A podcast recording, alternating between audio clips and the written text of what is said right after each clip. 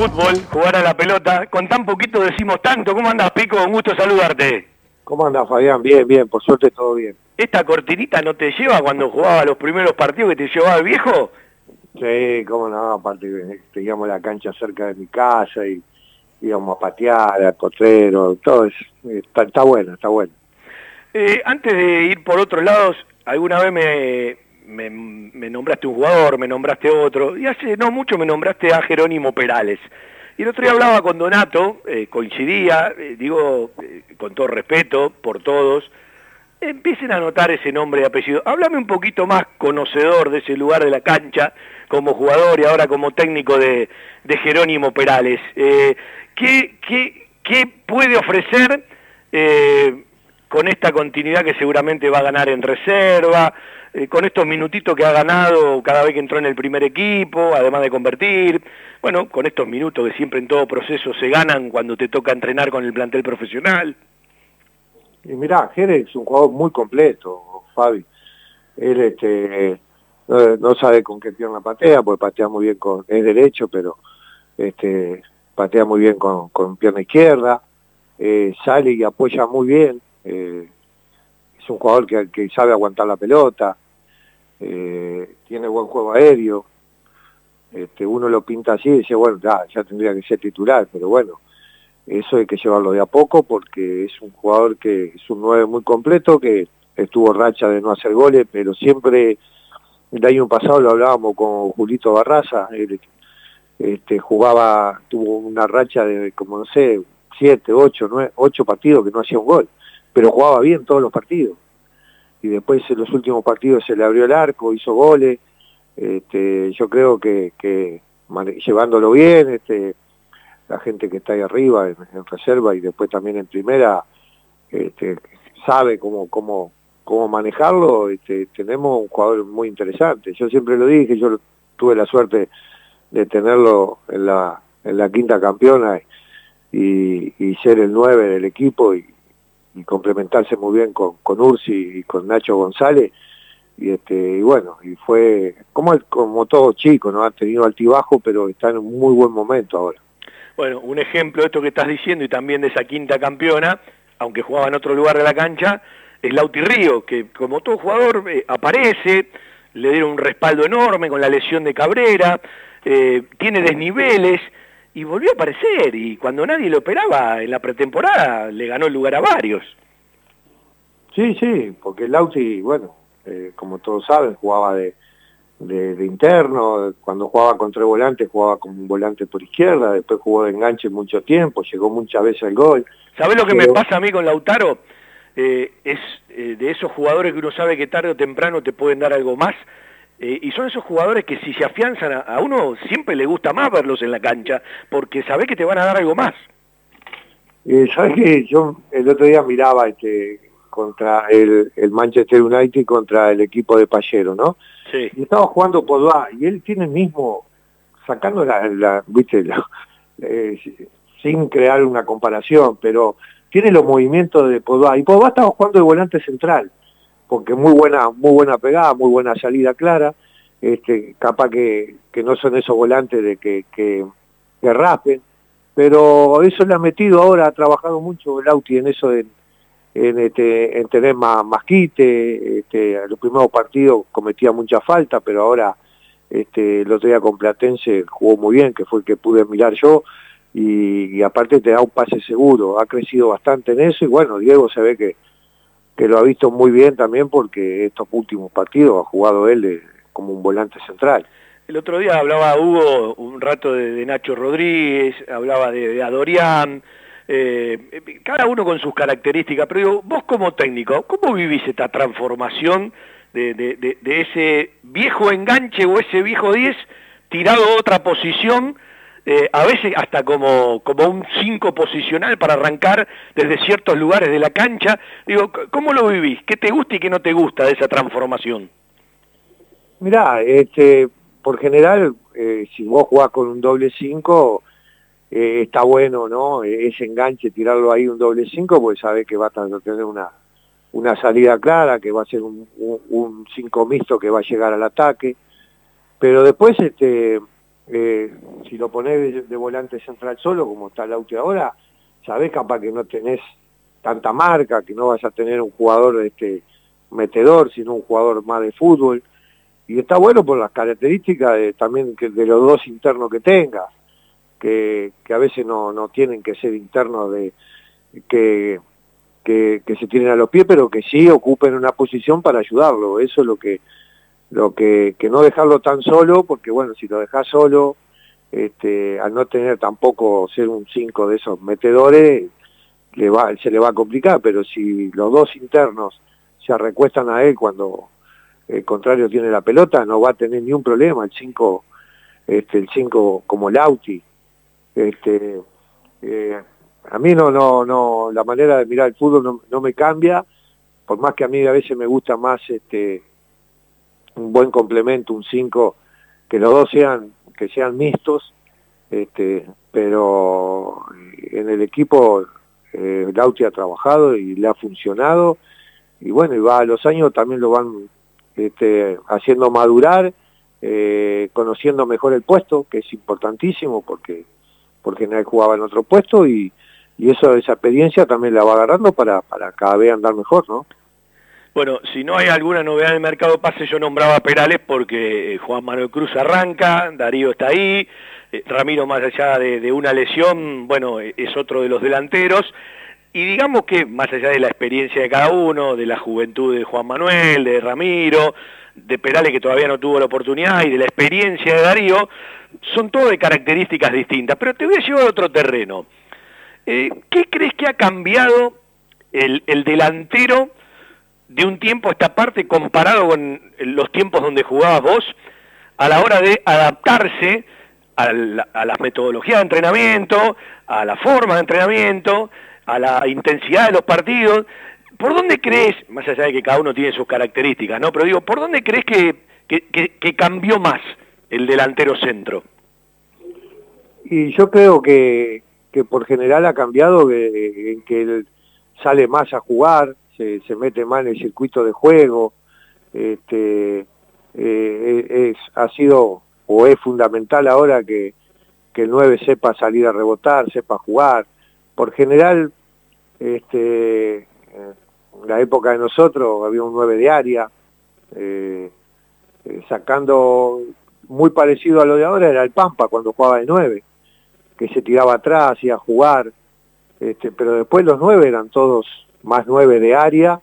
este, esperando ahí que, le llegara la pelota, que tenían buen juego aéreo, este, y ahora,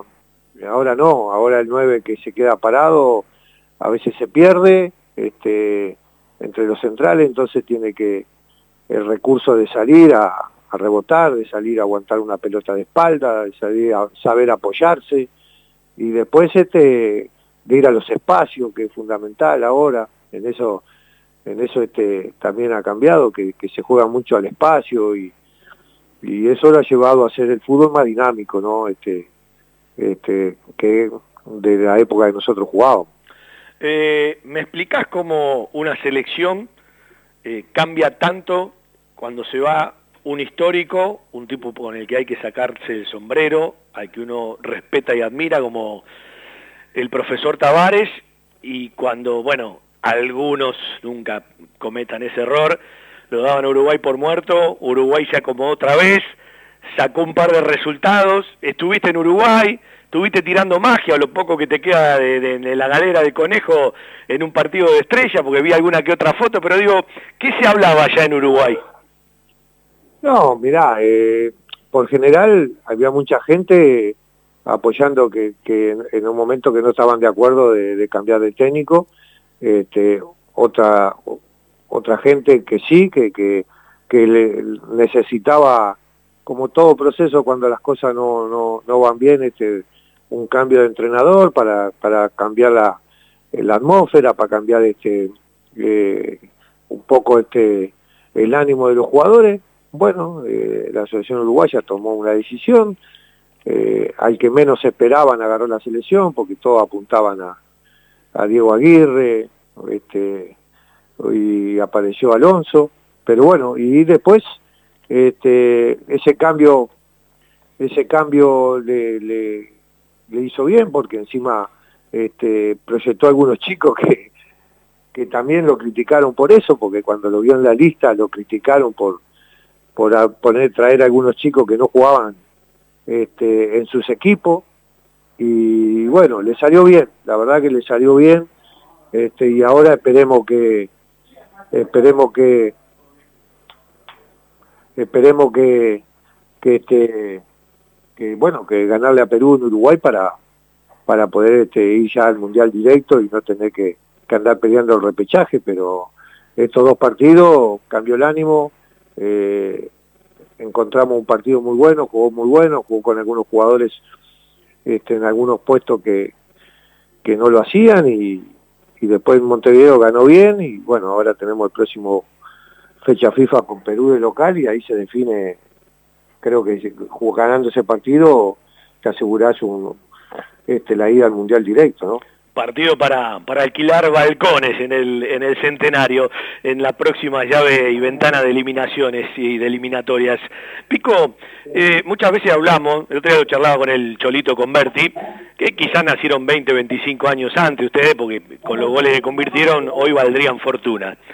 Yo de los mercados de pase de la guita no sé absolutamente nada. Eh, siempre hablé con representantes, hablé con técnicos, hablamos de números, pero uno eh, no, no, no, conoce ni cómo son los contratos, ¿no? Si yo digo, agarro y a Pico, goleador de aquel equipo del 87, pero hoy fue goleador del 2021. Está bien que fue eh, en, la primera B nacional en ese momento, la primera que se jugó, hoy sería la primera nacional, y te vine a buscar el América de México. ¿Cuánta guita saldrías hoy? Sí, mirá, yo tampoco, nunca me puse a pensar, pero sé pero, ayúdame, vos, y yo tenemos que vender a Pico, goleador de la Primera Nacional, eh, ¿sí? Eh, al América de México que viene a buscarte, otro momento el fútbol mexicano, donde ponían mucho más que ahora. ¿Cuánto, cuánto podría pedir un club hoy por Pico Hernández, goleador de aquel momento? Y sí, contá los goles que hice en ese momento, de que hice un gol solo de penal y todo, yo en los valores de ahora a un equipo grande como el América, yo qué sé, para mí no bajaría los 5 millones.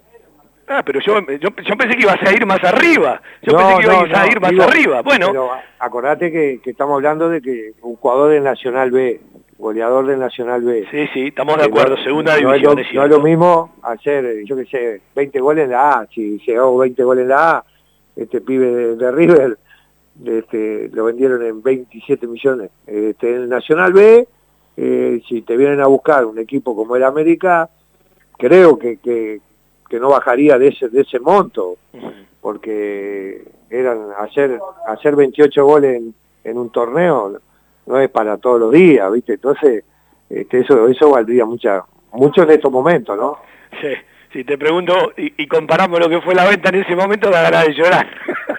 porque te aseguraba ser el futuro para siempre. Sí, sí, sí, son, son otros otros momentos, ¿no? Es otra, es otra historia y, lo que ha cambiado y lo que ha crecido mucho y, y cómo todo tiene eh, montones de disparadores. ¿En qué etapa de la pretemporada están con los chicos del fútbol juvenil? Eh, en tu caso con, con, tu división, ¿tienen fecha ya eh, firme de arranque oficial de torneo o todavía no? Y mira, nosotros empezamos el 10, yo me integré una semana más tarde porque este, tres o cuatro días antes de venirme me, me agarró por segunda vez COVID y este, recién me integré el 18. Este, el miércoles empezamos con el primer amistoso, este miércoles vamos a jugar con Talleres, el sábado que viene vamos a jugar con Racing, ya tenemos casi todas las semanas amistosos. La fecha estimativa es el 19 de marzo, que puede ser el 19 o el 26 de marzo. Y se va a jugar, por lo que hemos hablado ahí con Hugo, se va a jugar un torneo una rueda sola, los 27 partidos, pero está entre ahí, entre el 19, muy seguro el 19 o el 26, se empezaría este a, a, el torneo, y bueno, un torneo largo jugaríamos este, hasta noviembre, el año pasado jugamos muy poco en el año, jugamos 12 partidos, y, este, pero ahora venimos bien, se está trabajando muy bien, la verdad que que nos está ayudando mucho también este, estos días que hubo lluvia, el, la cancha de sintético, este, nos, ha, salvado un montón, como siempre lo habíamos hablado. y bueno, no hemos perdido este, días de entrenamiento por suerte. Es importante esto, ¿no? Se esperó tanto tiempo, yo digo que era una deuda pendiente de esta gestión, eh, bueno, se saldó y bueno, eh, acá hay un simple ejemplo, ¿no? No perdimos prácticas a partir de la lluvia porque practicamos en la cancha eh, sintética de fútbol. Y esto, multiplicado a las lluvias, a los días, en un año, son montones de prácticas. Sí, sí, pero hemos, hemos tenido años de que no de que no hemos podido ir, que no podíamos ir ni a Cani cuando llovía, porque en Cani nos prestaban la cancha y nos teníamos que agarrar un pedacito de o al aire libre o el tinglado y repartirnos ahí dos categorías. Pero bueno, este, estos días que, ha llovido, el mismo, el mismo sábado que teníamos el amistoso con Talleres y se suspendió porque había llovido mucho la noche, este, al otro día eh, pudimos, este, arreglando los, horarios, pudimos hacer fútbol entre nosotros ahí en el sintético, una categoría primero, otra después, eh, dos categorías agarramos mitad de cancha cada uno, entonces este, no perdés, no perdés este entrenamiento, solamente si hay algún, si hay tormenta eléctrica no entrenaríamos, pero con un poquito de agua es lindo entrenar y que los chicos también se acostumbren de que de que eso no tiene que frenar tampoco, viste la lluvia, entonces está bueno y la verdad que, que eso es un, un acierto grandísimo de, de poder este, tener la cancha de, sintético, necesario, indispensable por, por donde se lo mire y bienvenido a este paso adelante de, la institución. Digo, eh, a la hora de mejorar los planteles, ¿por dónde andan las búsquedas y las posibilidades? Porque a veces uno puede buscar a partir de ciertas imposibilidades, con ciertas inversiones en distintos lugares del país, otras se tiene que acomodar a lo que tiene, más allá de lo que viene de abajo y la captación primaria. Hay camadas, a veces los jugadores que llegan del fútbol juvenil tardan mucho más en afianzarse en un primer equipo y hay momentos y hay otros donde parece que se afianzan más rápido y se quedan. Eh, de, un tiempo a esta parte está costando un poco más, eh, eh, más allá de los lugares que se le dio a, la camada nueva. Digo, un técnico que es parte de una estructura y que tiene que mejorar un plantel, que sabe que estos se fueron porque quedaron libres, ¿de dónde se agarra hoy, Pico? Bueno, primero se lo pedimos siempre, vemos los planteles, lo que vamos a tener, lo que más te va a faltar, y ahí nos juntamos con, con Pedrito Some, con el Chueco Delfino, le damos los puestos nosotros de, de lo, para que ellos ya entren en una búsqueda este, de los puestos que vamos a necesitar. Y después hemos tenido, la verdad que este año hemos tenido la suerte de que hay varios muchachos eh, jugadores de Banfield que están viviendo en el interior y, que algunos los conozco yo, otros los conoce Julio, otros los conoce el Flaco Vilo, y nos han llamado principalmente de Villa Constitución, de, Misiones, este, y, y sabe que, que nos han traído muy buenos jugadores. Este, eh, más o menos, te cuento, yo necesitaba, estaba buscando un media punta, alguien que, que arrancara un poquito más atrás del 9 y, y el Yacita Rossi ahí me, me trajo con, con el Tano y tienen un equipo de fútbol ahí y tenían un, un, chico que jugaba muy bien, me lo mataron, bueno, el pibe quedó, después apareció otro chico de Misiones que también este, habían hablado con Julio, un zurdo con muy buenas condiciones de fútbol, entonces este, eh, hemos, hemos podido eh, reforzar casi todas las categorías bien,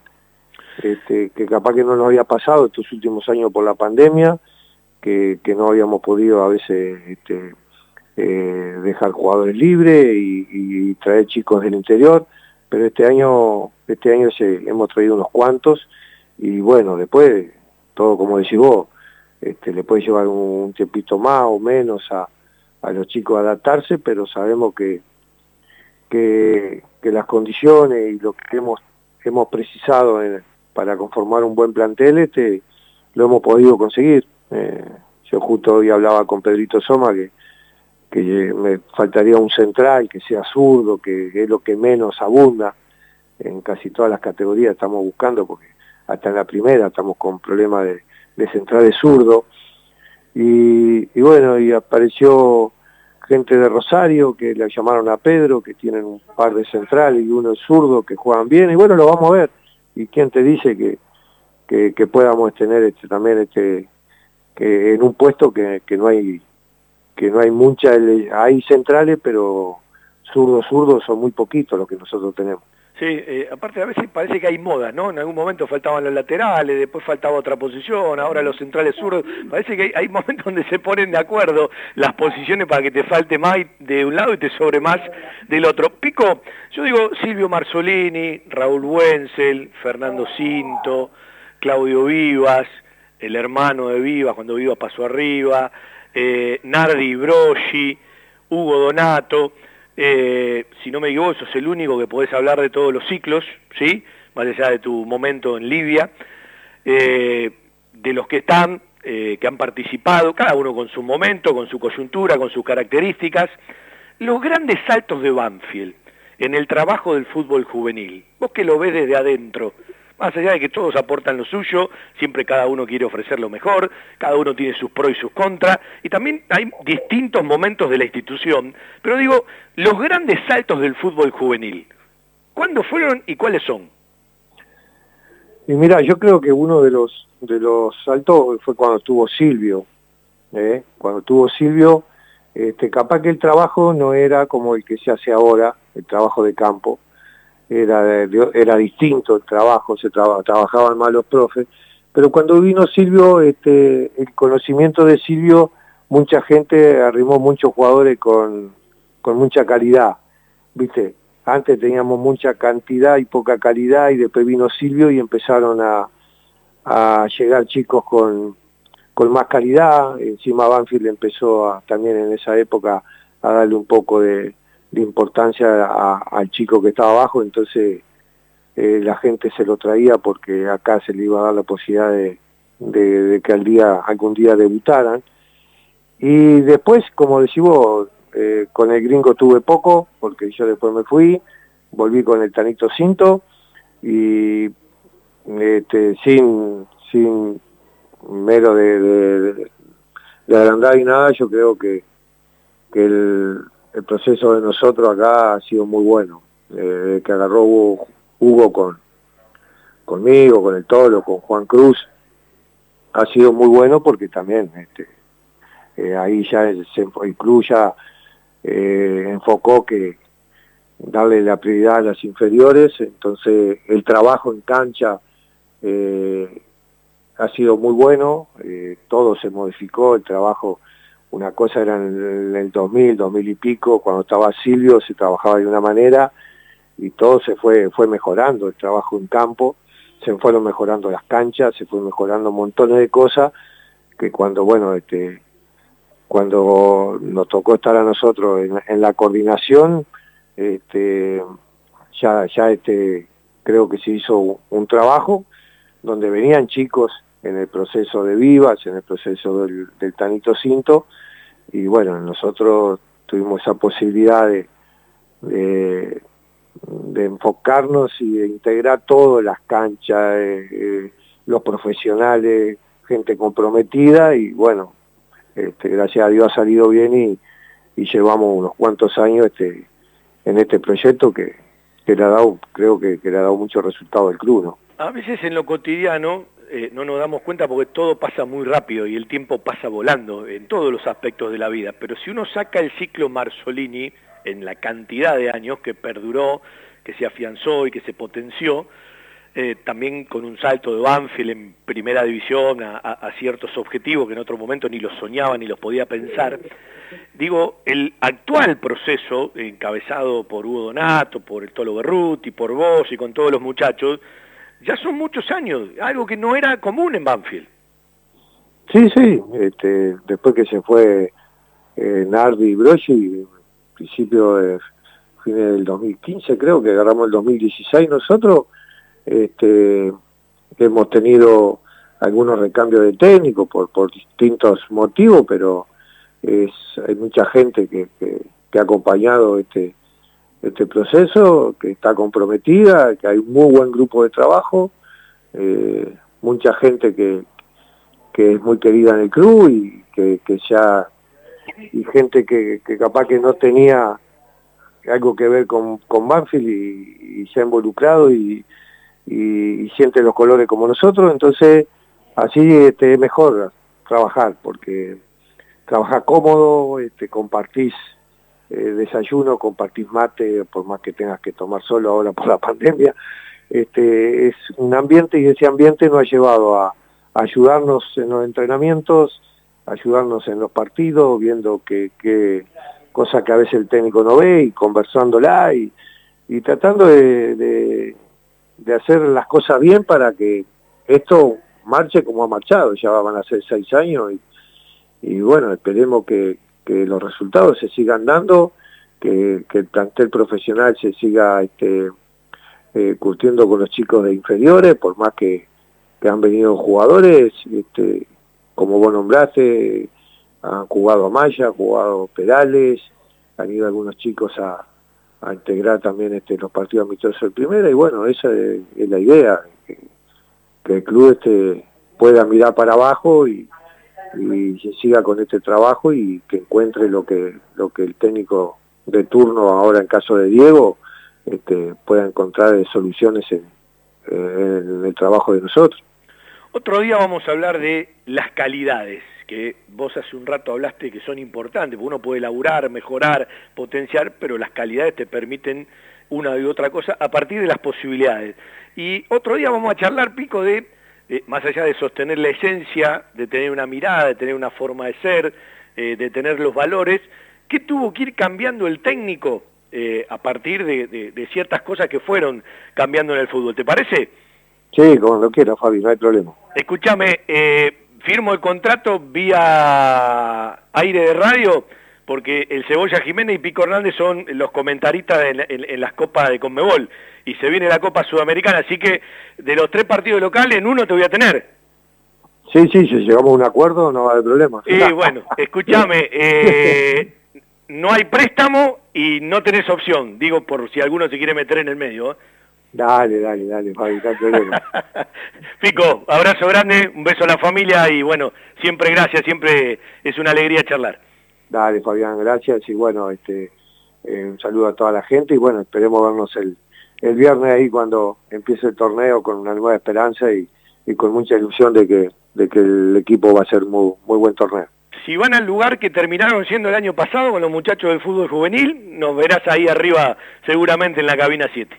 Ese es el lugar de nosotros. Dale, esperemos que este año venga con más suerte. Dale, dale, un abrazo grande.